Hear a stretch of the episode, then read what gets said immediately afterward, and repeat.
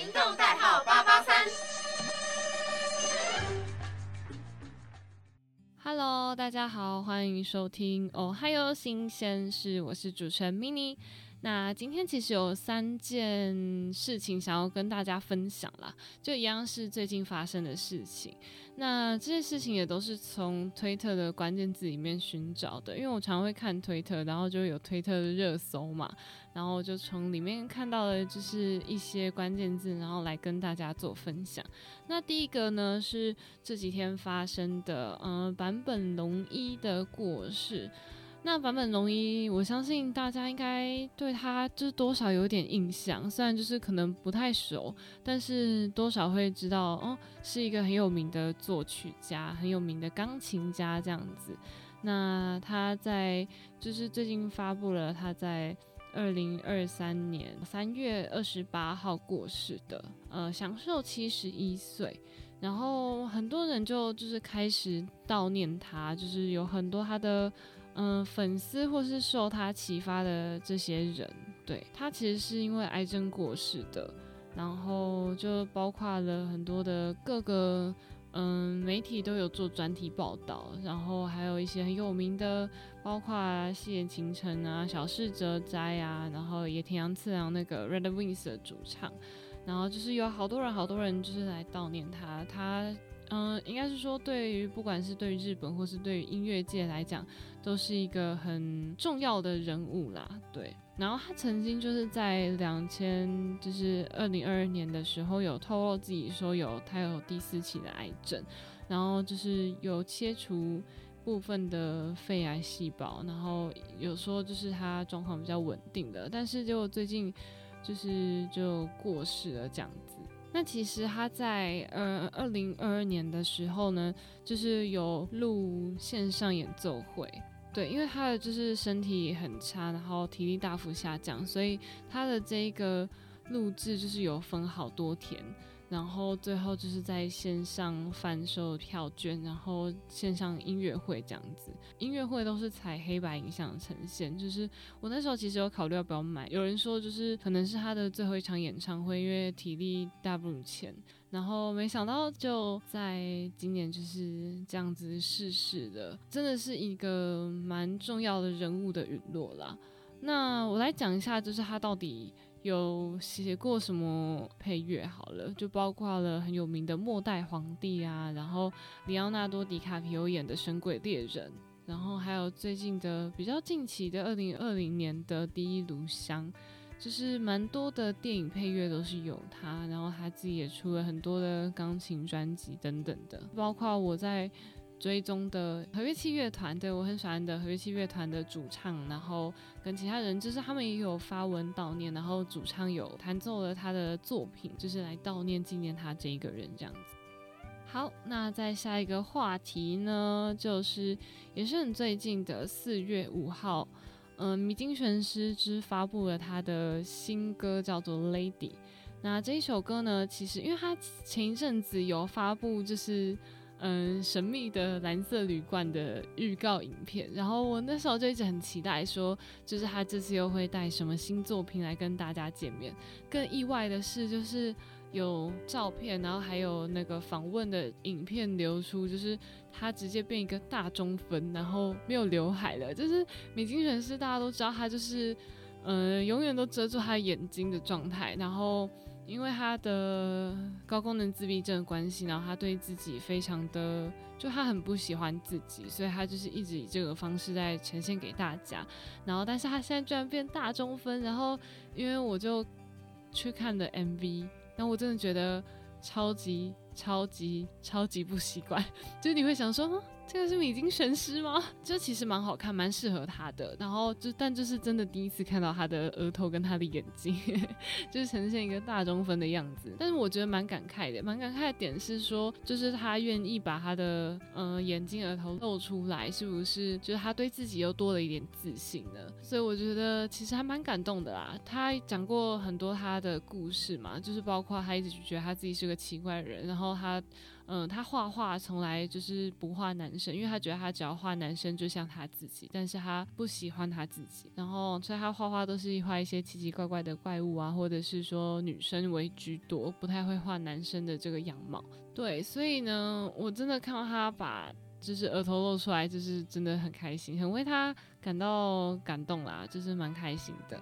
好，那至于回到新歌叫做《Lady》，这首《Lady》呢是与可口可乐旗下的咖啡品牌乔雅，就是为他们量身打造的广告歌曲。然后大家可以去那个 YouTube 上面看 MV，或者是到各个串流平台上面，就是包括 Spotify 啊之类的串流都有这一首歌可以听。然后我觉得。就是一如既往的，他的歌就是很好听。然后虽然就是，嗯，可能他的歌都比较相似啦，但是我觉得我很喜欢他这次 MV 的感觉。他从头到尾都是一直走在直线上面，各种直线，就包括斑马线啊，然后或者是路上的一些白色的线这样子。然后到后来慢慢的浮起来，浮起来，浮起来，然后最后发现就是一切都是梦这样子。然后因为他是在一个加油站，就是我一直很喜欢他的。每一个 MV 的设计，我不知道是不是他自己本人的设计，或者是说他有跟导演啊、跟编剧讨论过之类的。但我觉得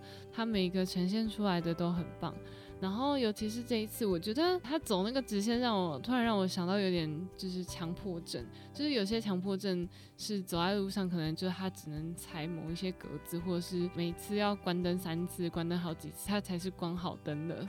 对，然后其实。他这样就是他走那个直线，除了这一方面，还让我想到我小时候。就我小时候也是很喜欢走在就是瓷砖上面，比如说黑白瓷砖，就一定只能踩黑的，或一定只能踩白的。然后或者是走那个瓷砖地的时候，然后你每走一步就只能踩在每一个格子里面这样子。就是小时候的一些无聊的小游戏，这样，但就我就觉得它让我想到这些回忆。然后觉得这首歌更让我意外的是，就是它是情比较情歌的，然后还在讲就是有关那个 lady 的故事这样子。总之就是蛮推荐大家这一首歌，然后也是米津玄师的最新单曲，然后也蛮期待他的那个广告会是什么样子的。好，那今天最后一个要讨论的呢，其实是局版四十六的七周年纪念。那嗯，其实局版四十六严格来讲，就它已经不存在了，但是它有众多的粉丝，然后七周年这个关键字真的是一度就跑到很上面去，然后大家都在庆祝绝版七周年。那我觉得，我身为就是一个平常。就是不太会追这种数字女团系列的。所谓数字女团，就是四十八、四十六，就是邱元康创造出来的这些女团。因为我很不喜欢那种极度可爱，然后偶像 style 的，对。但是菊版他们真的很不一样，他们从头到尾都是。以一个非常帅气的姿态在面对大家，就是偶像他们就是也不太小，然后他们的服装也不太一样，然后整个舞蹈的力度，然后歌曲风格一整个都很帅，所以那时候举版出来的时候，真的是创造了很多很多很多的刷新大家的三观，对于嗯四十六、四十八偶像系列来讲。对，所以为什么后来就是四十六系列其实完全打败四十八系列，甚至最十足的 AKB48。然后我觉得邱元康也真的是一个很神秘的人，就是他永远就是我一开始以为是四十六是跟他打对台，可能另外一个人创造之类，就不是诶，从头到尾都是邱元康创造的，就他自己先创造了四十八系列，然后呢后来再创造一个四十六系列，然后就四十六系列就是打败四十八系列。就是很神秘，然后打败了之后呢，他现在又说什么？他还想要再创造出另外一个系列这样子，然后我就觉得这人就是永远在创造新的东西，然后来打败之前的东西，这样播到底是好还是坏。然后至于举版四十六呢，因为说今年是他的七周年，但他其实是在二零二零年十月的时候就更改团名为英版四十六，所以现在英版其实还存在的，只是举版。就是已经不存在了。局版是在二零一五年，就是邱永康的企划之下成立的偶像组合。因为其实四十六系列最一开始出现的是乃木坂，后来才会有局版的出现。我那时候其实对局版，其实我对局版不到是完全像，比如说像杰尼斯或是我其他认识的那么熟悉，但是对他也是有一定的认识，而且就是包括我现在的手机 Spotify 里面的歌单，就是还是有局版的存在。所以就是他应该，他就是刷新我对女团的一个印象啦。然后他们最有名的，我也最喜欢的就是《不协和音》这首歌。我永远记得他，他们从类似于工厂的地方，全部人一起奔跑，然后跑出来，然后开始唱。然后就是中间某一个部分，然后平手李奈就是喊了一个 vocal 压打，就是。Oh my god，那真的超级帅！大家可以去听这一首歌，因为就是我在 podcast 里面就不放歌嘛。但是这首歌真的是 Oh my god，真的是，嗯，应该是说举办有好几首歌我很喜欢，那这一首是我最喜欢的。它很有那种暴力，然后很有那种坚毅的感觉，对，然后也是。这一首歌后来让他们参加了那个 NHK 红白歌合战的演出，这样子。然后应该大家都知道，或是说就是有看过新闻之类，就是他们当天其实表演了两次，第一次就是。嗯，举办自己的表演。第二次是跟主持人内村光良一起演出，然后主持人就是也是穿跟他们差不多，然后跟他们一起跳那个很难的舞。那个舞真的很难，结果因为就是那个舞真的太难了，然后速度太快太快了，就会演出结束之后呢，就是有那个平手李奈跟另外一个林本美瑜，就是在台上直接虚脱昏倒这样子。然后还有另外一个是志田爱佳，在表演结束后之后，也就是身体不舒服，但是医疗小组马上就帮我们看啊，然后诊断出就是换气过度啦，真的就只是换气过度，也不是说只是换气过度，就是跳舞可以跳到换气过度，而且尤其是他们这种常常在练习的偶像来讲，就是可以知道那个舞到底有多糙。然后这个演完之后，应该是说就直接他们就直接表示说这一首歌不会再演了，因为太恐怖了，就是。每次演就是有人不舒服啊，然后 就是还有人就是因为这首歌在台上晕倒。平手的李娜也是在那次表演当中就是受伤，然后休息了好长一段。然后他后来就是在那个二零二零年的时候。嗯，官方有宣布说平手里奈要退出剧班四十六，而且他不是毕业，他是直接退出，所以我就很好奇。而且因为他是 C 位，也是呃举办最代表、最具代表性的一个人，所以那时候大家就直接很错愕，包括我就我就想说啊，凭什么林奈 C 位，就是他退他退出了，而且。那这样子就是局版要怎么撑下去？因为局版有很大一个形象是他，就是他创造出来的那个帅气度。结果后来呢，就是宣布他呃离开了局版嘛，然后他就有去演电影，然后还有演《东大特训班二》，我有看，就是他还蛮会演的。然后他也有出自己的，好像有准备出自己的歌曲。然后最近去年吧年底的时候，听说他签进了一个韩团的。经纪公司，然后他们有在日本开设可能分公司之类的，对，然后被签进去。因为我对韩团的经纪公司实在不太熟，但是听说他是就是蛮有名的艺人 BTS 吧，对的公司还是什么，反正就是蛮期待他之后的表现的。而且我觉得就是局版没有了平手离奈之后变成英版之后，其实整个定位变得很不。跟之前很不一样，就是没有没有之前那么帅气的。就是我包括我之后看他们的那个 MV，原本想说他从局版变成英版，可能嗯整个风格还是不太会变，但是结果是整个都变了，就是变得很不一样啊。然后就想说他们是不是没有平手林奈真的就不行了这样子？好，大家那个局版或英版的粉丝不要攻击我。每集都在跟大家道歉，但是我是真的觉得，嗯，平手李奈是一个非常厉害的人，就是他年纪可能也跟我差不多大吧，对，对他跟我差不多大，然后但他就是很帅，这真的是心目中那种很帅女生的样子，你知道？就我曾经还是想过说，高中的时候我读女校，然后就想说，